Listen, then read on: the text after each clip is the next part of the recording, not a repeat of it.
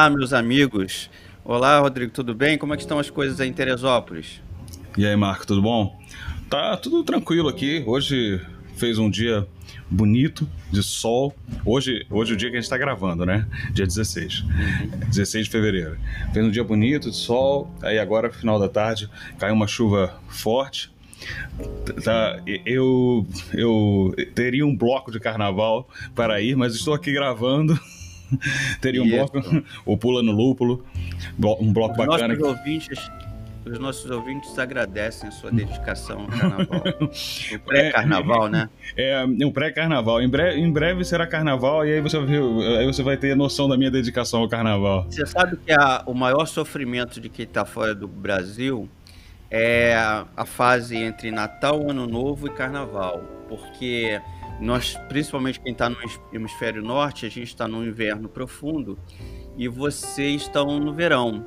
E essas festas são todas externas, de rua, né? Tanto Réveillon quanto, né? Muita gente, a gente assiste na televisão ou na, na internet, todo mundo em festa no Instagram, todo mundo em festa, em churrasco e não sei o que, e a gente tá todo mundo né? Dentro, é o inverno, né? Casa e, é, pô, é um clima. Não poderia ser mais, é, não poderia ser mais sofrimento do que isso. Você assistir todo mundo sambando, dançando e você com o gelo até, né? Desculpa. Embora, como eu, é, como eu disse, esse inverno está um pouco atípico, mas está muito quente. Mas vamos lá. O é. tema de hoje, que nós tínhamos é, proposto e recebido também de indicação de amigos para a gente conversar, inclusive vou falar sobre isso. Quem está escutando, que quiser mandar áudio é, colaborando com os temas que a gente está discutindo, a gente inclui no programa seguinte e também faz os comentários dos comentários. Vamos lá. Então a gente vai falar hoje sobre mobilidade é, da cidade, ou, ou, qualquer outro nome que a gente escolha para definir é, como a cidade se organizam a, o seu transporte é, público e privado e como isso afeta nossas vidas.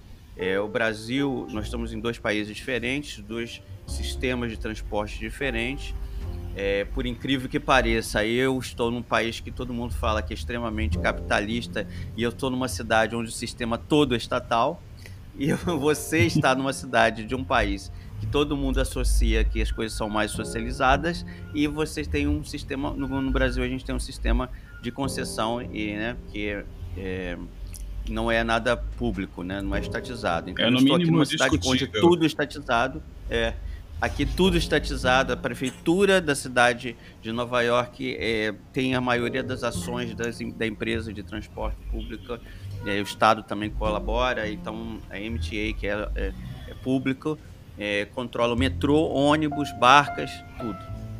Vamos começar então conversando sobre esses modelos, né? É, eu acho, eu acho que é interessante justamente pensar isso. Eu acho que vale mais, inclusive, a gente dar um passo atrás e pensar que se a gente vai discutir mobilidade, na verdade a primeira coisa que se pensa sobre mobilidade é a condição do pedestre, né? Que é uma coisa que normalmente a gente vê fugir dos discursos e, do, e dos debates, dos debates uh, políticos, ou mesmo o debate da, da, esquina, sabe, da padaria, da padaria Império, como você bem conheceu aqui, ou, ou, outros locais daqui, que possivelmente aí, aí em Nova York deve, deve ter uh, suas expressões similares. É, uhum. Que é essa condição do pedestre, que é a condição uh, central do pensamento sobre, sobre mobilidade urbana, sobre, sobre a capacidade uh, do ir e vir do cidadão na sua cidade. Da, é, você diz da acessibilidade, não é isso? É, não acessibilidade só, das calçadas. Exato, das, condição de né? calçada, é, transporte público, claro, uh, é, ciclofaixas, é, é, malha cicloviária, uh, em cidades onde a estrutura permita é, é, sistema, sistema de metrôs e, e, e trens e afins, ou seja, todo o universo de coisas que, que permitam o ir e vir na cidade do cidadão mais especificamente do pedestre. É interessante a gente pensar isso, porque quando a gente pensa em. Quando normalmente a gente vê o discurso sobre mobilidade urbana na TV, ou, ou, ou mesmo aquela, aquele bate-boca sem muita, sem muita informação de nada, é, o, que, o que vem à nossa mente é o quê? É, ou o ônibus está cheio, o que é bem razoável e toca bastante a questão, ou seja, está dentro da questão, ou a questão do trânsito com o trânsito, o, o trânsito fluir com os para os automóveis, em especial os automóveis particulares. E a centralidade do pedestre ela vai sumindo aos poucos. O caso do, do, automóvel particular, então, ele define que o pedestre ele, ele, ele foi posto de lado. Já quando a gente discute. É aqui. Já quando a gente é, discute a gente tá transportes tá... coletivos, gente... Hum. os transportes coletivos colocam o pedestre uh, nessa centralidade. É, uma vez eu estava conversando com. Estava num ponto de ônibus de uma cidade é, industrial aqui próximo, uma cidade que, que fosse, vamos fazer uma equivalência com a Baixada Fluminense, né? Uhum. Uma cidade dormitório dessa de Nova York e estava no ponto parado há muito tempo esperando ônibus e conversei com uma senhora que estava esperando ônibus também e perguntei para ela é, se ela não achava que tinha que ter mais ônibus, porque a gente já estava assim mais de 20 minutos esperando e nada do ônibus aparecer. E ela falou assim: e eu perguntei para ela assim: vocês não se mobilizam assim para pedir mais transporte público, né? Super interessado ali saber como é que a cidade é, se mobilizava em torno da, do seu transporte. Ela virou para mim e falou assim: ah, meu filho, eu não, eu não tô interessado em mais ônibus não. Eu tô querendo fazer dinheiro para comprar meu carro. Então é uma mentalidade, né, totalmente errada na minha visão, mas é, é, é uma mentalidade que existe aqui, é que o transporte público é para quem não tem carro. Como o carro aqui é muito barato, as pessoas que usam transporte público aqui são pessoas que ou não têm condições financeiras básicas para comprar um carro, ou que são muito idosos, ou que têm deficiência, né? Então, por conta disso, os ônibus são altamente equipados para acesso à cadeira de rodas, a, né? E e também eles cobrem áreas de interesse de planejamento. Quer dizer, há um planejamento, não há empresas, a maioria não há empresas privadas, são as prefeituras que cuidam do transporte local, então elas, têm, elas conseguem fazer um planejamento né, de transporte. Mas o que, o que me chama a atenção, é, eu não gosto de fazer comparações, é lógico que a gente está em países e culturas e economias completamente diferentes, histórias também completamente diferentes, mas do ponto de vista do consumidor, do, do, cidadão também, eu vejo que no Brasil é, há uma lógica parecida ou caminhando para isso, de que as pessoas não estão muito interessadas em transporte, mas estão interessadas em conseguir o transporte delas. E aí dane-se o resto, né? E isso é uma coisa muito negativa para a cidade. Que na Europa já não tem essa, essa, essa mesma tendência, né? O Brasil é muito, muito americanizado, inclusive nas coisas ruins que existem nos Estados Unidos, que é a suburbanização, né? Suburbano, o subúrbio no sentido de, de as, as, cidades foram se espalharam muito nos anos 50 para cá e as pessoas a classe média alta foi morar no subúrbio. Ao contrário do Rio e São Paulo, onde o subúrbio é muitas vezes associado à, à classe média baixa, aqui é o contrário, né? Quem mora no subúrbio são os ricos. É, os pobres ficaram nas cidades e os ricos foram morar nas muito mais confortáveis com casas amplas e tal. E eles, eles vêm de carro até certas estações de trem, estacionam e pegam o trem e vêm para a cidade, na maioria dos casos. É, você tá aponta para uma coisa interessante que é essa coisa de, de, entender aí, mas aqui acontece o mesmo, uh, de entender o transporte público como uh, o transporte para as grandes massas pobres das cidades, quando não deveria ser assim. E aí massas pobres aí eu vou incluir eu vou incluir grupos inclusive largos de classe média que, que às vezes não se entendem como pobres, mas o são. Mas é é, mas, é, mas é o transporte. O nome é transporte de massa, não é à toa. Porém, ele fica com uma uma ideia simbólica de que ele é um transporte para esses grupos pobres porque precisam, porque não tem carro e não ser entendido como como parte central, como espinha dorsal da ideia de direito à cidade. A ideia de direito à cidade, ou seja, do cidadão ter direito à cidade em que ele vive e usufruir dela, e o ir e vir desse cidadão na, na cidade, parte justamente de você conseguir ter condições e acesso a todos os espaços possíveis. É, e isso é interessante porque uh, essa questão de acesso uh, aos espaços ele tem que estar para além da ideia do, do transporte, que também acontece muito, de levar a, o cidadão para o trabalho dele e voltar com algum tipo de conforto. Uhum. Não, é transporte para todo e qual, para toda e qualquer situação que esse cidadão queira e precise. Um, desde acessar saúde em algo mais específico até o lazer dele. Uh, então a gente a gente tem que pensar a gente tem que pensar que essa condição de debater sobre a cidade, sobre a condição de como os pedestres acessam a cidade e como uh, os pedestres uh, acessam a cidade através do transporte público, porque a partir do momento que ele sai do transporte no local que ele está, ele vai ser pedestre o tempo todo, diferente do que acontece muitas vezes com o motorista de um carro, do carro particular, do, do seu próprio carro, que às vezes estaciona num local já ocupando um espaço na, na, nas vias, né? E ao estacionar nesse, nesse local, caso ele precise se deslocar para um, um, um, uma outra área, que ele poderia fazer o circuito a pé, não, ele pega esse carro e mais uma vez coloca esse carro dentro da, da, das vias e, e eu estou falando de uma, estou fazendo um exemplo de uma pessoa, mas na verdade são diversas pessoas que fazem isso junto com uh, um todos, todo outro, toda outra malha de transporte que existe na cidade.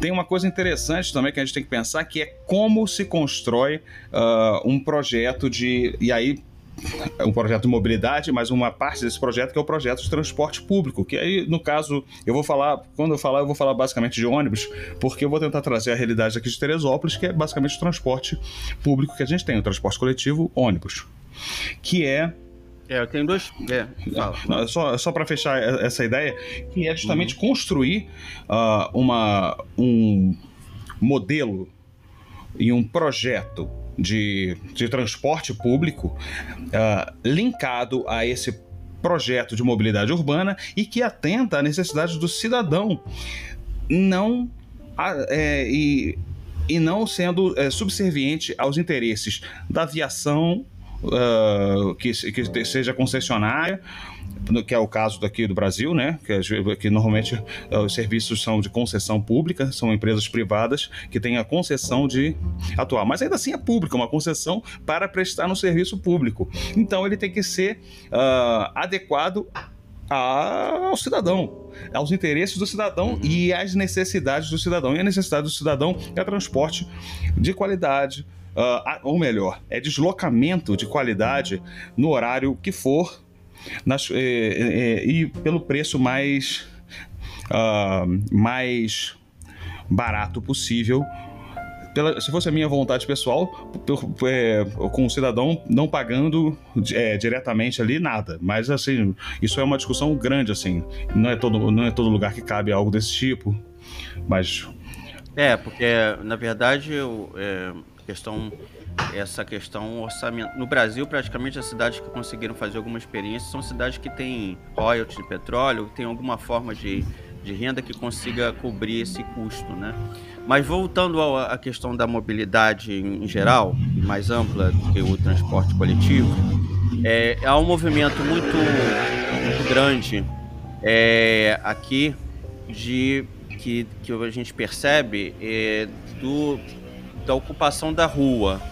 Eu não sei se você já percebeu isso no Brasil, se no Rio ou em São Paulo estão acontecendo um movimento desse tipo. Aqui, por exemplo, as pessoas estão retomando as calçadas que eram dos carros, né? Elas estão, muitas ruas foram fechadas. O próprio o, o Times Square, né, que é uma, a área mais famosa da cidade, foi praticamente fechada e feita uma, uma área de, de uma praça, uma área de lazer. Então as áreas de, de, de, de transporte estão cada vez mais reduzidas, o estacionamento está cada vez mais reduzido e as calçadas aqui muitas vezes estão se transformando em pequenas pracinhas, é, pontos em que as pessoas possam sentar, conversar na hora do almoço, do lanche, né?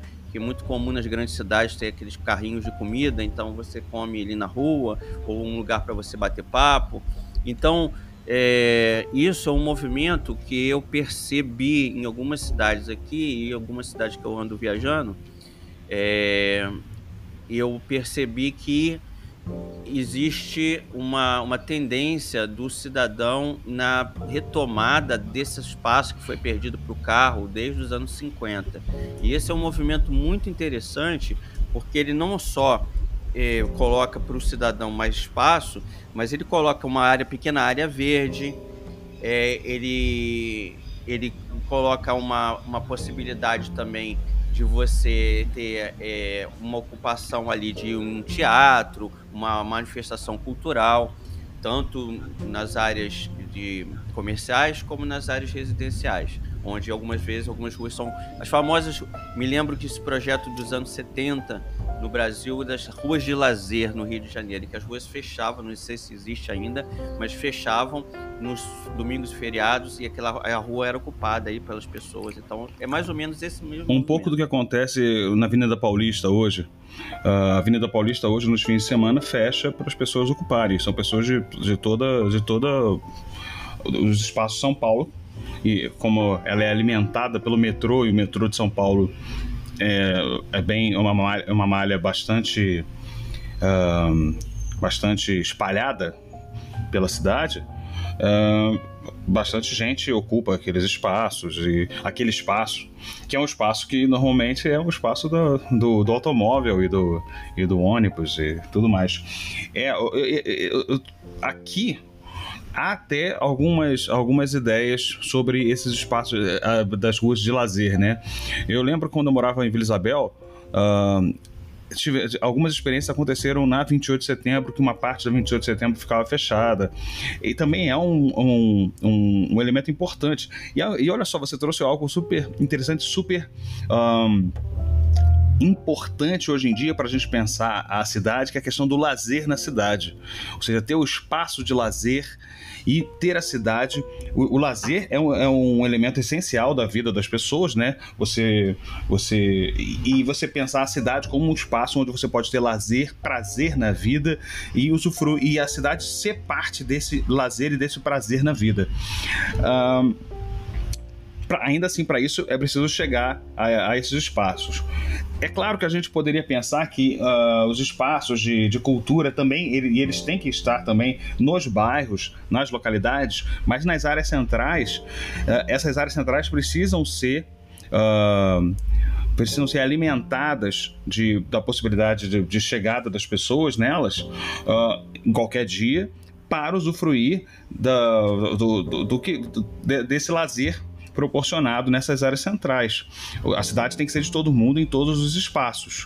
Uh, a gente tem que ter possibilidades dentro do, do, do, bairro de cada um, mas tem que ter, mas muitas vezes a cidade, a conformação que ela se deu foi de ter centros onde, onde tem uma vida cultural e uma vida uh, uma vida cultural, artística, mais pujante mas, e, e, as pessoas precisam ter esse tipo de acesso. E, e há pequenos núcleos onde isso acontece também.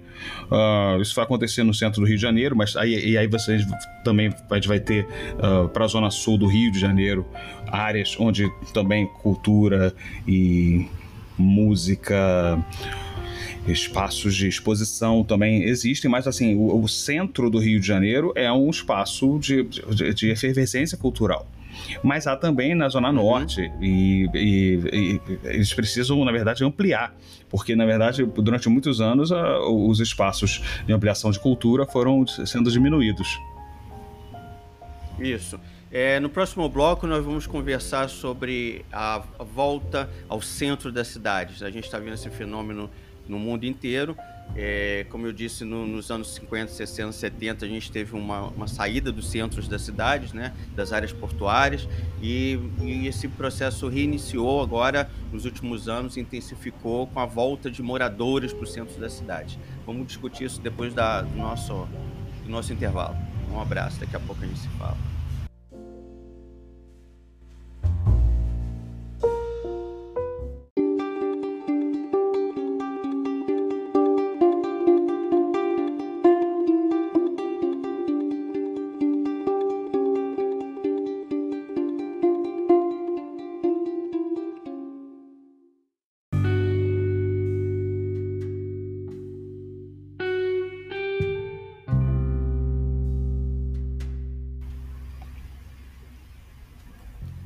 Olá, reiniciando esse bloco, vamos falar sobre a ocupação dos centros das cidades, a reocupação, na verdade, dos centros das cidades. É, nós tivemos esse fenômeno nos anos, praticamente começou com a experiência da revitalização do porto de Baltimore, aqui nos Estados Unidos, nos anos 70, e depois uma série de áreas portuárias, incluindo Londres, é, Barcelona, e outros foram começando essa, essa, esse investimento da cidade na recuperação das áreas eh, portuárias e industriais que estavam abandonadas.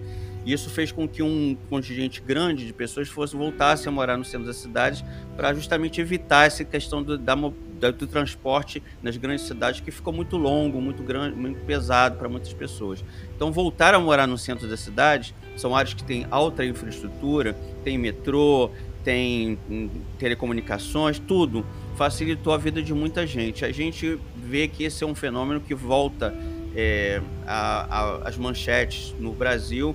É, Recife teve uma, uma revitalização interessante, Salvador, Pelourinho foi recuperado, a área antiga e portuária também. O Rio de Janeiro passou com uma grande é, revitalização, com a retirada da, da perimetral. E aqui também, a área, a área portuária também já mais antiga, mas também passou por esse processo. E, e como é que você vê isso, esse fenômeno, Rodrigo?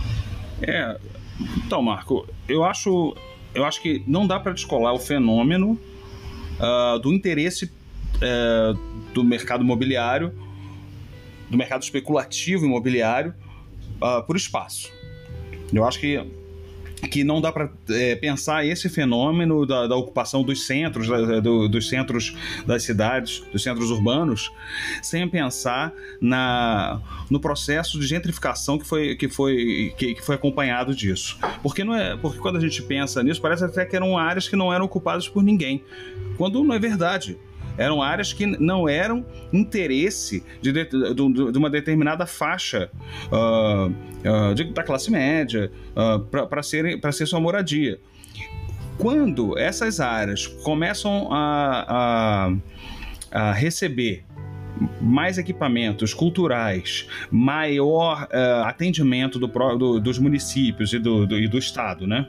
Uh, das suas prefeituras, uh, quando a limpeza no espaço fica, fica mais frequente, coisa que às vezes não, não, não acontecia nos centros da cidade, né?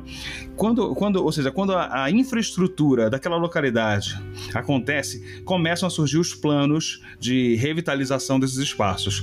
E é impressionante como esses planos de revitalização eles não eram planos uh, que incorporavam as pessoas que ali já viviam.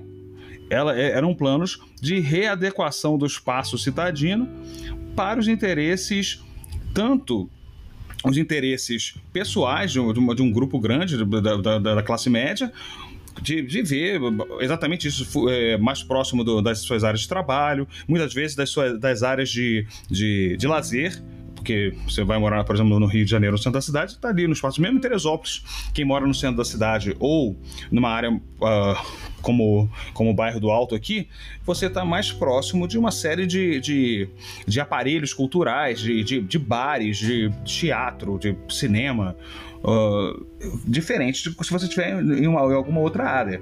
É claro que quando a gente, quando eu fa fico fazendo esse passeio em Teresópolis, Rio de Janeiro, é muito distinta a realidade. São cidades completamente distintas. Uma, uma, uma, uma metrópole, outra é uma cidade média. A cidade, a, a Teresópolis é uma cidade de médio porte, com características é, muito peculiares. É, as cidades americanas, em geral, são mais padronizadas. As cidades pequenas, médias e grandes. Todas elas têm um padrão muito parecido e você pode, analisando uma, você analisa 200. Nossa. Mas o que, aconte é, o que aconteceu né, nos últimos anos aqui, esse debate da revitalização, da gentrificação, é um debate aqui que movimenta é, Nova York, uma cidade que tem uma, uma organização social muito intensa. Existem mais de 300 organizações comunitárias, é, organizações que que mobilizam muitas pessoas e os moradores, muitas áreas, os moradores são não só consultados, mas eles têm um poder de intervenção muito grande. Eu vou dar um exemplo agora para você ter uma é, sensação, né, do entendimento do impacto, proporção.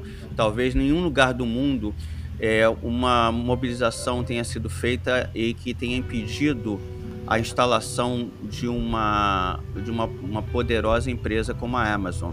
A Amazon anunciou que faria um, uma, uma unidade aqui em Nova York, no Queens, numa área também abandonada, não abandonada, mas uma área em processo de revitalização, que já está tendo já há muito tempo, mas os moradores se uniram e acharam que aquele um impacto daquela, daquela empresa ali seria negativo do ponto de vista de transporte e do ponto de vista é, dos preços dos imóveis que iriam subir muito, e o trânsito ia ficar insuportável. Eles mobilizaram e conseguiram é, quebrar um acordo entre a prefeitura e a empresa. É, o outro, outra cidade pequena na Flórida que eu acompanhei isso, ela impediu que um McDonald's fosse instalado na cidade, porque os moradores se mobilizaram e em defesa das redes locais. Como eles não podiam fazer uma lei específica, eu até escrevi um artigo sobre isso, a cidade que venceu o McDonald's. É, como eles não podiam fazer uma lei específica para a empresa McDonald's, porque você não pode fazer uma lei específica para proibir uma empresa X, né? Claro. O que, que eles fizeram? Eles mudaram a legislação da cidade dizendo que na cidade não pode se instalar nenhuma rede de fast food ou nenhuma rede de uma empresa, que todas as empresas têm que ser locais. É, é, logicamente que eles não podem fazer isso no país todo, né? Mas eles fizeram isso lá. E já tem 20 anos essa lei implantada, a cidade preservou toda a sua pequena livraria, o seu pequeno açougue, a, a sua padaria local, que, são todos donos locais, né?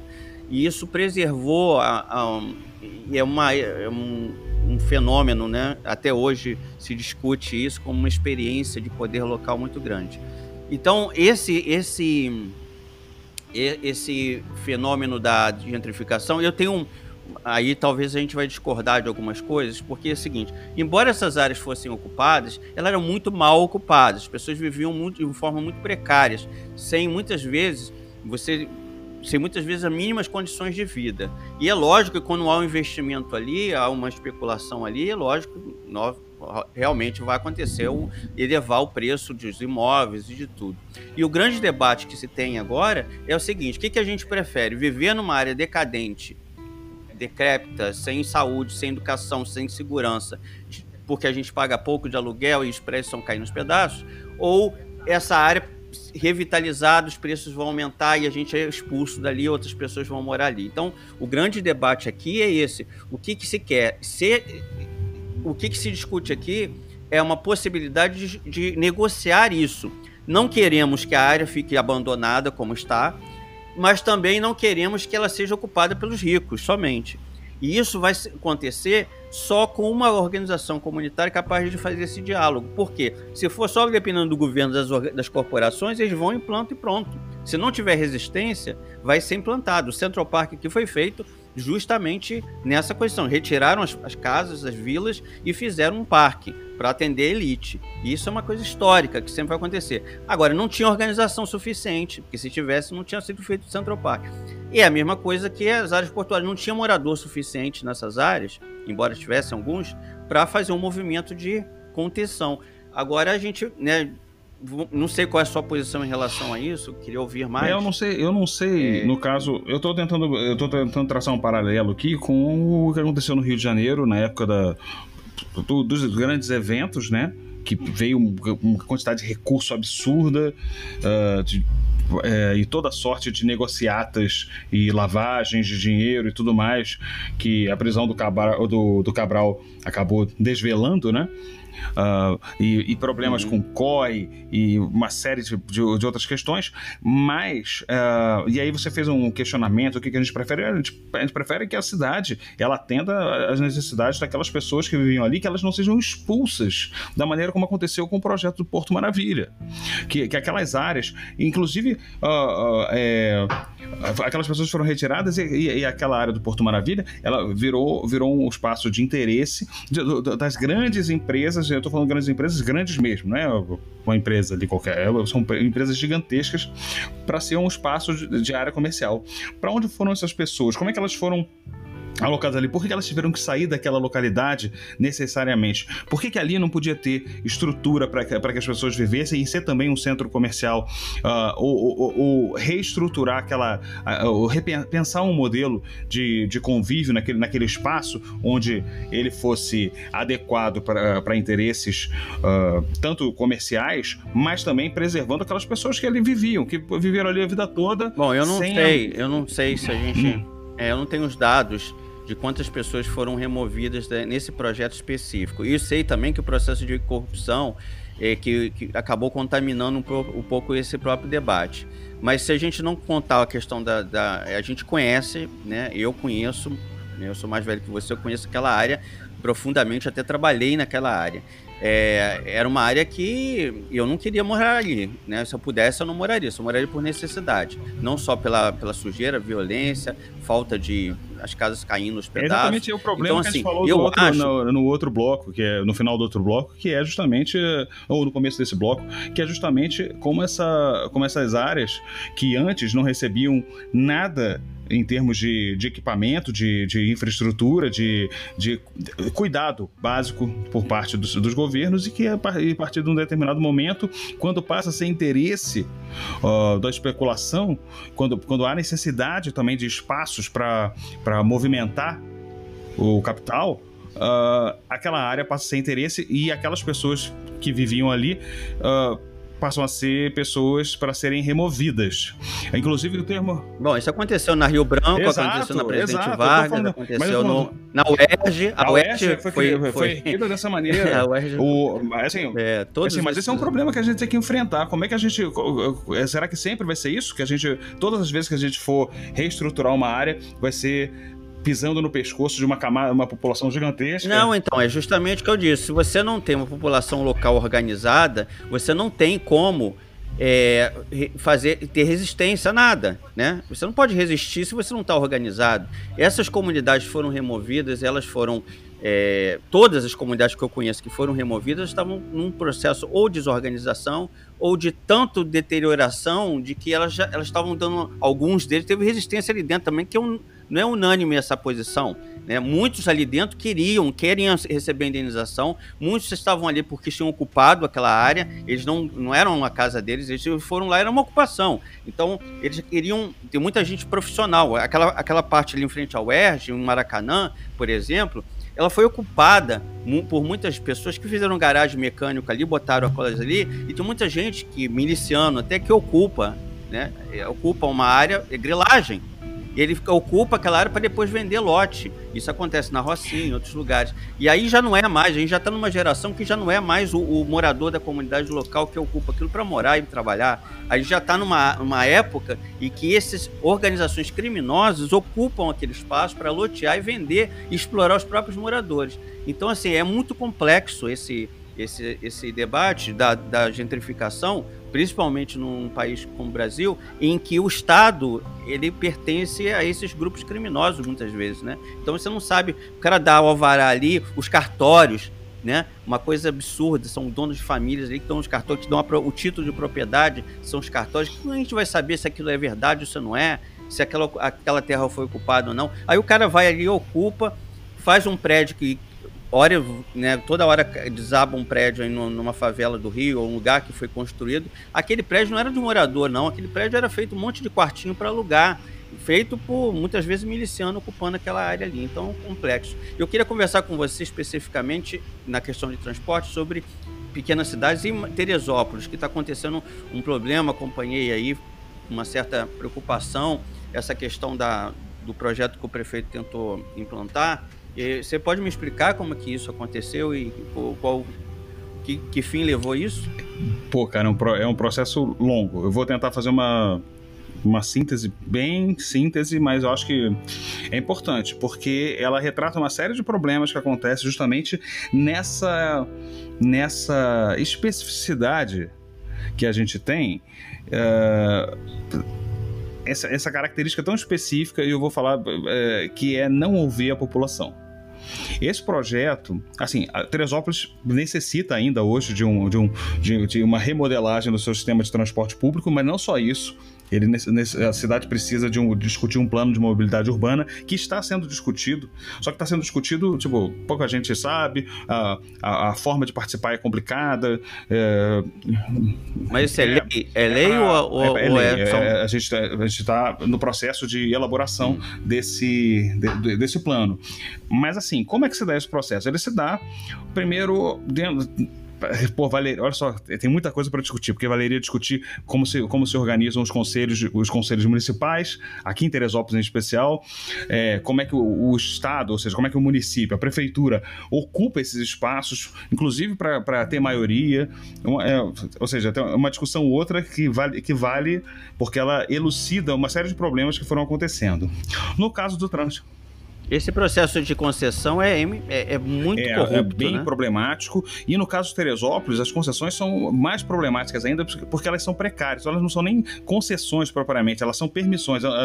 Salvo engano, as, empresas aqui, tanto a aviação quanto outras empresas, empresas de água, elas são todas permissionárias, porque são todos contratos precários, são todas situações, permissões precárias, assim, de, de, de porque precisa do, do serviço, mas a relação, a relação relação contratual com a cidade é uma relação uh, que está sempre numa discussão uh, tênue de, de rompimento.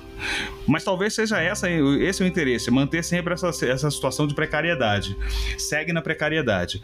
Porque você aí você não estabelece uma, uma discussão séria. Uma discussão séria sobre uh, ver como é que. ver a planilha da, da, da aviação que presta, que presta o serviço de transporte público, esse tipo de coisa. Se eu tiver uma empresa de ônibus, eu posso ser em Teresópolis instalar uma empresa não, de ônibus? Não, você não pode, porque a, a, a, prefeitura tem que abrir uma, uma, uma licitação, o um processo de, de se eu quiser comprar 10 vans e montar uma linha de Não. van, eu posso? É, você, você possivelmente vai ter que pe pedir permissão na, na prefeitura. Inicialmente, por quê? Porque aí seria. Porque 10 vans é um, é um número substantivo. Tem, tem um serviço de vans aqui, mas não é. Não é não é de, dessa forma como funciona o processo. Mas vamos. No plano vai ser levado em conta o transporte é, alternativo esse também, é um problema, isso? porque a gente não está assim, não tá conseguindo é, os espaços e os momentos para poder discutir o plano. Uh, o plano deveria estar sendo, estar sendo debatido no conjunto da sociedade. Jornais deveriam estar discutindo ele. Uh, talvez mobilidade urbana seja uma das questões centrais aqui de Teresópolis, porque é uma área. Teresópolis é uma cidade que é bastante espalhada, tem três eh, distritos muito uh, específicos, eh, dois distritos com características rurais. E, e, e, o, centro de Teresópolis, na cidade de Teresópolis, e, e, eles com características muito próprias. E justamente essa, essa circulação no conjunto do município todo é, é problemática e o transporte no, no, só no, no, primeiro distrito, que é, o, que é, que é a cidade de Teresópolis, também é muito problemática, porque todos os ônibus passam pelo centro da cidade, pela, pela, pela Avenida Central, né? Pela Mussumeira Feliciano Sodré, uhum. Ou mais para falar nos termos da terra, uh, pela reta todos os ônibus passam por lá e a gente tem que repensar um modelo de transporte mais adequado, onde, onde onde o centro seja alimentado, mas não necessariamente todos os ônibus passem por ali, mas que as pessoas uh, tenham um transporte de qualidade, barato, uh, e sem precisar ser colocado numa situação absurda que foi o que aconteceu. O pro... Aí, deixa eu, deixa eu tentar fazer um, uma simplificação do, do que aconteceu. Uh, o projeto que, que apresentaram era um projeto que, salvo engano, a gente não teve acesso ao projeto, tipo PDF, nada disso. Quem a apresentou? prefeitura apresentou, mas o projeto, ao que parece, e aí o que parece assim, é, era um projeto elaborado junto à FETransport, a FETransport cheia de problemas é, é, que apareceram na CPI do, do, transporte público, tanto da Alerj quanto da, da capital, da cidade do Rio de Janeiro, né? A FETransport é, é a CBF do transporte. É, é a Federação de Transporte. um, e, a, e junto à aviação. O que acontece? A gente, a gente possivelmente tem ali um. Possivelmente não, porque depois a gente verificou isso. É um, um plano que não leva em consideração os interesses do cidadão, mas leva em consideração os interesses da aviação e da FETransport, que é toda é, encalacrada com problemas seríssimos de corrupção, de uma série de coisas que, tão, que foram já denunciados na, na, nas, nas duas CPIs, da LERD. Mas eu não entendi uma ah. coisa, eu não entendi uma coisa. Esse projeto é, eu estava uhum. lendo no Facebook, né? As pessoas reclamando que elas não conseguiam pegar um ônibus, que no ônibus que pegava outro, que não pegava um outro, que pegava três para pegar um lugar. Eu não entendi nada. É, é, é um plano de quê? É um, plano, de um plano conexão? De é um plano que. Hum. que pelo, pela forma como fizeram, estavam em locais completamente errados e pensados de maneira completamente é, estapafúrdia. E me pareceu muito mais atender a, a interesses de, de uh, diminuição do número de, de, de ônibus, porque uh, tinham alguns locais que, por exemplo, eh, pessoas de três bairros eh, iam para esse tronco alimentador para pegar um ônibus só. Então os ônibus estavam sempre lotados. Uh, então tinha que esperar um outro ônibus. É, gente, gente, por exemplo, da, do, do, terceiro distrito, muito irritada, porque não conseguia, as viagens demorando muito. Tipo, o que era para ser um, um, plano, um plano de transporte, de mobilidade, a ideia dele é que ele diminua o número de. de o, tempo de viagem, né? É, e não foi isso que aconteceu. Mas isso tem uma, mas isso tem uma motivação muito clara tem uma motivação muito clara. Ah, não, e, e, tinha também o processo de integração. Isso foi chamado, inclusive essa, esse, esse transbordo aí, essa, esses troncos alimentadores foi chamado de integração. Mas integração não é isso. Integração é você ter o seu cartão lá e você poder utilizar quantos ônibus você quiser para todos os lugares. Não, não, não a, a, o cartão chegou e, e, e, acontecia, apesar de ter tido problemas, porque alguns cartões a pessoa estava passando mais de uma vez e estava pagando duas passagens, aí deu uma série de problemas. A Rio Card, inclusive, lançou uma nota dizendo que devolveria, ou veria uma forma de, de repor isso. Mas o, o, o que importa, o que, o que se viu, uh, na minha, para simplificar, é a cidade precisa, a, a prefeitura na figura do prefeito, na figura do gestor, prefere, já que prefere dessa maneira, o termo, né? Um, é, precisava ter alguma coisa, porque assim, é uma prefeitura ainda sem muita cara, sem muito nada, sabe? E, e, e de fato a cidade precisa realmente repensar seu, seu modelo de mobilidade urbana e seu, e seu modelo de transporte público. O que foi feito foi uh, apresentar um grande projeto uh, de uma área muito sensível, que as pessoas teriam predisposição para isso, e tiveram. E tiveram. Foi. Uh, o problema é que durante o processo não se escutou as críticas que estavam sendo feitas. A população pressionou a Câmara de Vereadores para se ter uma, uma audiência pública, duas foram chamadas pela pressão da população, mas a, a, a prefeitura apresentando o projeto mais justificava o seu projeto uh, e, e não respondia ou uh, respondia uh, os questionamentos, justificando o projeto e mantendo, do que uh, tentando construir algo em conjunto. E a gente não. Ou seja, em resumo, em resumo, as prefeituras, né, pelo tá a gente tem debatido, como assim, inimigo. se não houver diálogo, né, é, se não tivesse diálogo, não vai ser possível fazer plano nenhum, Exato, lugar nenhum sobre nada, né? Porque as pessoas são afetadas, são e, as pessoas que precisam mais não... serem ouvidas. Né? Geralmente esses planos têm uma pesquisa antes. É, não sei se foi assim, feito, segundo... foi feita alguma pesquisa. exatamente. Qual é a base Ninguém nunca teve plano? acesso a isso. Ninguém nunca teve acesso, sabe, um PDF. Ó, oh, aqui, esse aqui é o plano, e aqui tem a metodologia que foi utilizada, esse aqui são as justificativas para cada um dos pontos. Isso nunca foi apresentado. O que foi apresentado foi é engraçado que isso aconteça, isso é engraçado que isso aconteça com logo um grupo que, que, que, que diz muito da importância de, de, gestão, de planejamento, de empresa privada. Imagina se alguém faz uma empresa privada isso, o prejuízo que ele ia gerar para a empresa, tá todo mundo demitido. Tá todo mundo demitido que implanta um plano privado e que dá prejuízo, tá demitido. Então, assim, os caras fazem num sistema público é, faz um discurso de que, que, é, né, que é o gestor privado que vai dar jeito no setor público, mas chega no setor público ele faz um monte de cagada que não, se fizesse no setor privado completamente distintas de administração, de gestão pública.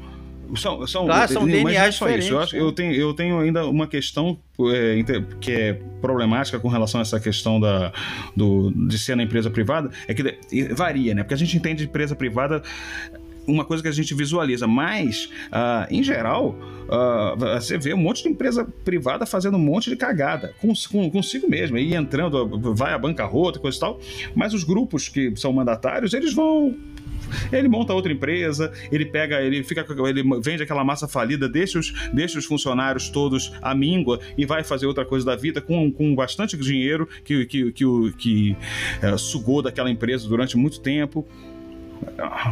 Não, eu digo assim, mas o, ah, discurso não, da é, competência não, privada é, não, é, é o que mais me incomoda. Séria, porque, porque, é, porque ele... esse discurso, ele não é, é ele não é, ele não, ele não se, ele não tá é, alicerçado numa realidade. Você vê um conjunto de empresas.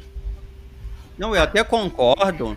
Eu até concordo quando você traz técnicos né, do setor privado para o setor público, fazer um planejamento específico de alguma coisa diálogo, que dê um resultado ter, X. Isso é uma coisa, né? Isso é uma coisa.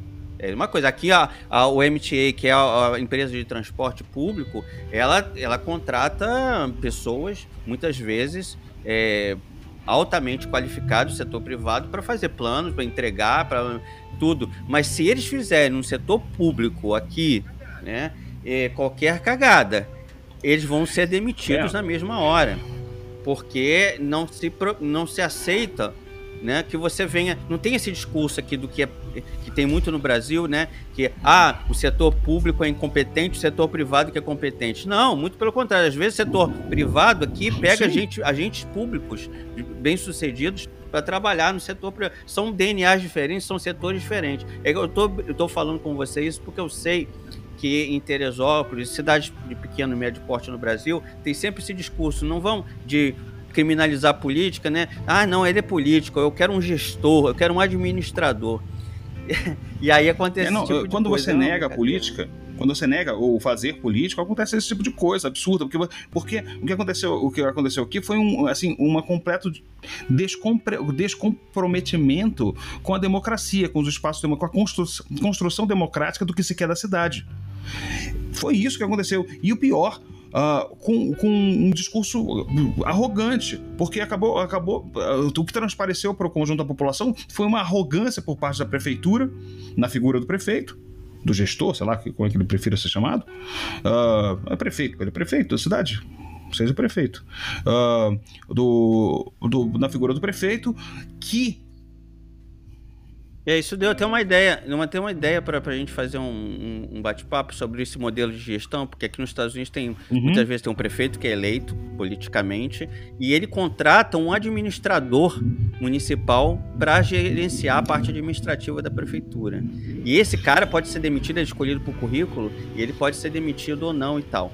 E o prefeito fica nas é, negociações em, políticas, é, né? Tese, de fazer tese, com que as coisas do secretariado tem relação com isso, né? Quando você, aqui no caso, no caso do Brasil, no caso do Teresópolis, seria é. Mas no Brasil é muito política, às vezes montado com, exato, né, com indicações dos partidos que Mas, apoiaram. Só para finalizar esse negócio que aconteceu aqui, quando a população se mobilizou, uh, a, a, resposta dada pela, pela prefeitura e pela aviação foi a pior possível, foi de, de tentar é, deslegitimar aquela, aquela insatisfação.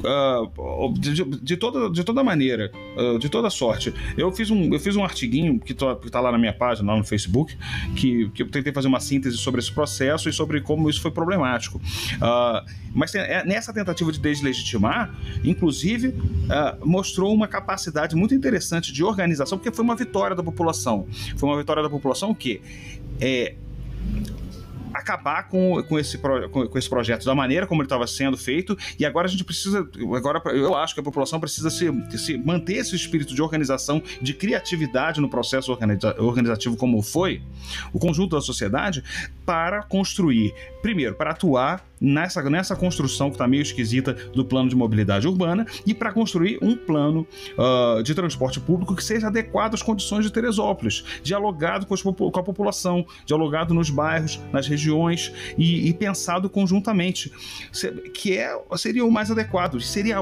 ótimo. A disposição que você teve para atuar na, na, na, remodelação do transporte público em Teresópolis uh, deveria ser manter-se à disposição, mas à disposição de construir junto e não uh, tentar fazer. É, um resumo, né? Se as pessoas gastassem energia que elas gastam para brigar com, com a população, é, usasse essa mesma energia, essa intensidade, esse investimento de tempo, é, poderia estar tá fazendo uma coisa muito melhor para todo mundo. Bom, então, um vamos coisa. encerrando esse nosso bate-papo. Vamos abrir, é, vamos abrir para contribuições. Quem quiser mandar um áudio, é só gravar o áudio, mandar para gente.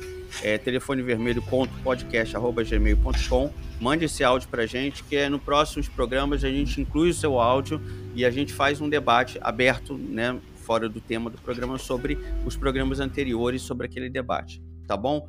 Então um abraço e a gente se fala na próxima edição Telefone Vermelho.